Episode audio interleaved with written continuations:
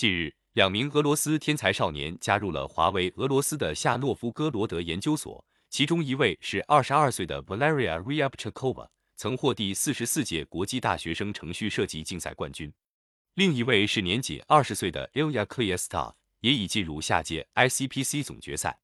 据悉，两人还是一对情侣。据报道，里亚布奇科娃表示，早在大学时他就想加入华为。在华为有很多聪明人推动着科学和技术的进步，在这里我可以将我掌握的知识充分应用在工作中。华为为何能够吸引到俄罗斯编程界佼佼者加盟？这个就不得不介绍下 ICPC 竞赛。ICPC 竞赛是世界上规模最大、水平最高的国际大学生编程设计竞赛，被誉为编程界的奥运会。每年有来自一百多个国家。三千多所大学的近六万名大学生参赛，只有最优秀的队伍才能进入世界总决赛。获奖大学生被公认为是世界上最优秀的程序设计人才。此次竞赛不是由人为打分，而是由计算机打分。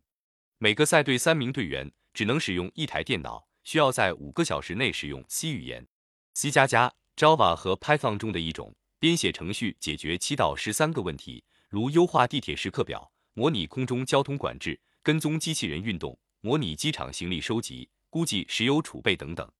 当解决了一道试题之后，赛队将其提交给评测机，由评测机判断其是否正确。若提交的程序运行不正确，则该程序将被退回给参赛队，参赛队可以进行修改后再一次提交该问题。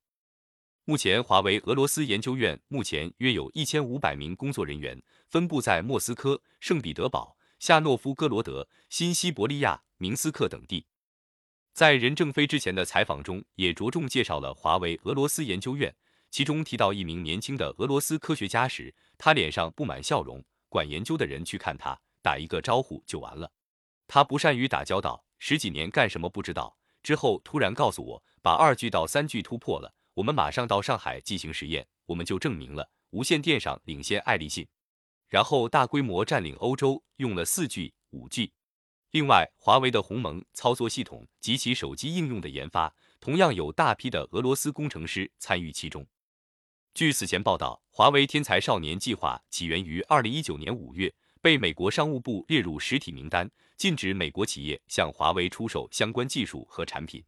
同年六月，任正非发起华为天才少年计划。是一个用顶级挑战和顶级薪酬去吸引顶尖人才的项目。